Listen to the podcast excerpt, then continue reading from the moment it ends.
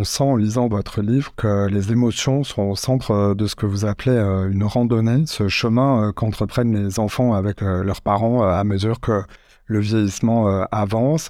Il y a des émotions magnifiques, bien sûr, mais il y a aussi plein de petites et grandes choses qui peuvent parfois peser lourd au bout, du compte. Euh, là aussi, vous invitez euh, les aidants à ne jamais hésiter à, parler de leurs euh, difficultés, ne pas avoir honte, par exemple. Mais à qui on parlait? On peut en parler. Alors, on peut en parler à des membres, d'autres membres de la famille. On peut en parler à des amis. On peut en parler à des collègues. On peut aussi en parler à des professionnels. Et c'est important de pas hésiter à, le faire. Je rencontre beaucoup d'aidants aujourd'hui qui ont du mal à solliciter, par exemple, des psychologues euh, voir des psychiatres. Mais honnêtement, les psychologues euh, passent d'abord, puisqu'il n'y a pas forcément de, de problème de santé mentale directement lié qui nécessiterait un psychiatre. On peut en parler à des associations aussi, par exemple l'association Avec nos proches, euh, qui a une hotline, et ce sont des anciens aidants qui décrochent au téléphone. Donc ça permet de parler anonymement à quelqu'un qui a traversé à peu près la même chose que vous. Donc on peut toujours trouver un interlocuteur, et c'est vrai que c'est très important.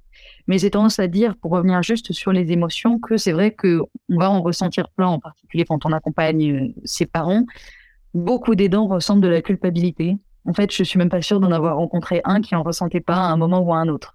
Fait de jamais faire assez bien, d'en jamais faire assez, euh, et cette culpabilité peut perdurer même après le décès du proche.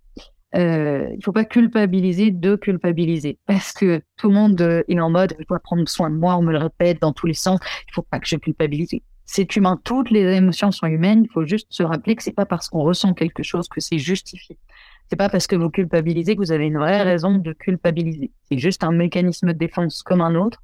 Vous avez le droit d'être triste, de culpabiliser. Vous avez le droit d'être en colère euh, aussi. Tout ça, ça fait partie des étapes du deuil. Il faut pas croire que le deuil commence seulement quand le parent décède il y a des étapes qui arrivent euh, bien avant, ce qu'on appelle le deuil anticipatoire. Donc oui, vous allez ressentir tout un tas de choses. Euh, ne vous jugez pas pour ça. N'hésitez surtout pas juste à le partager. Ne vous enfermez pas là-dedans. Parce que bah, ces émotions, cette fois-ci, elles sont normales. Voilà. Vous les ressentirez peut-être pas toutes, mais en tout cas, vous allez en ressentir. Donc, soyez prêts aussi à ça. C'est une longue aventure. Et parfois, sur, cette, euh, sur ce chemin, cette longue aventure, certaines personnes peuvent euh, se sentir submergées, et, ben, alors par leurs émotions, mais aussi par la, charge la quantité de, choses à, faire. Un certain euh, isolement, vous, vous, le, vous le relatez, vous le restituez aussi très en détail dans, dans votre livre. comment savoir si on en fait trop, si on va au-delà de ses capacités? Y a-t-il des, des voyants qui s'allument, qui doivent s'allumer Déjà, si vous vous posez la question, si vous vous posez la question de si vous en faites trop, la réponse est sûrement oui. euh, vous pouvez faire ce qu'on appelle l'échelle de Zarit. Vous la trouverez dans le livre à un moment. Euh, c'est une échelle qui permet d'évaluer sa charge, sa charge mentale en tant qu'aidant. Euh, elle est à prendre avec des pincettes parce qu'elle est loin d'être parfaite. Elle est très difficile à faire. Les questions sont assez crues. Moi, je conseille plutôt de l'utiliser pour réfléchir plutôt que de se fier 100% euh, à son score.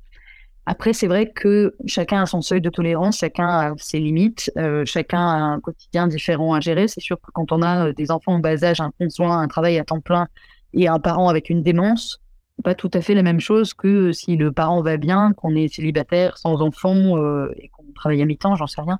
Euh, pas pour stigmatiser les célibataires, loin de là, parce qu'on peut aussi avoir énormément de choses à faire à côté. C'est pas parce qu'on est célibataire que tout doit retomber sur nous aussi.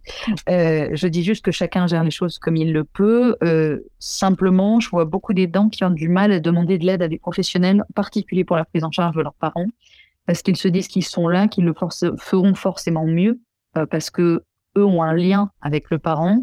Et c'est souvent un piège. Très honnêtement, quand on est aidant, on n'est pas soignant. Et c'est vrai que de prendre sur nous des tâches euh, qui peuvent être faites par des professionnels de santé, euh, ça enlève la partie pour moi la plus importante de l'aidant, ce qui est d'être vraiment présent pour son proche. Être présent, c'est pas empiler les tâches les unes après les autres. Euh, c'est pas une to-do list à faire tous les jours. Il y a des professionnels qui peuvent être là pour ça euh, et qui savent comment prendre soin de votre parent. Parce que ce qui compte, c'est aussi de pouvoir discuter, de pouvoir développer sa relation avec son parent. J'ai des aidants qui, malheureusement, me disent, après la mort de leurs parents, je me rends compte que les dernières années de vie de mon parent, je me souviens que de la maladie, je me souviens que de ses traitements, de ce que j'ai fait sur ça. mais pas des conversations qu'on a eues. C'est vrai que c'est une façon de, gérer les choses et, de gérer entre guillemets les maladies qui sont graves, mais ça peut faire passer à côté d'une partie de la relation qu'on a avec son proche. Donc ne pas hésiter aussi à, à demander de l'aide pour se reconcentrer sur le plus important, c'est-à-dire son proche et soi.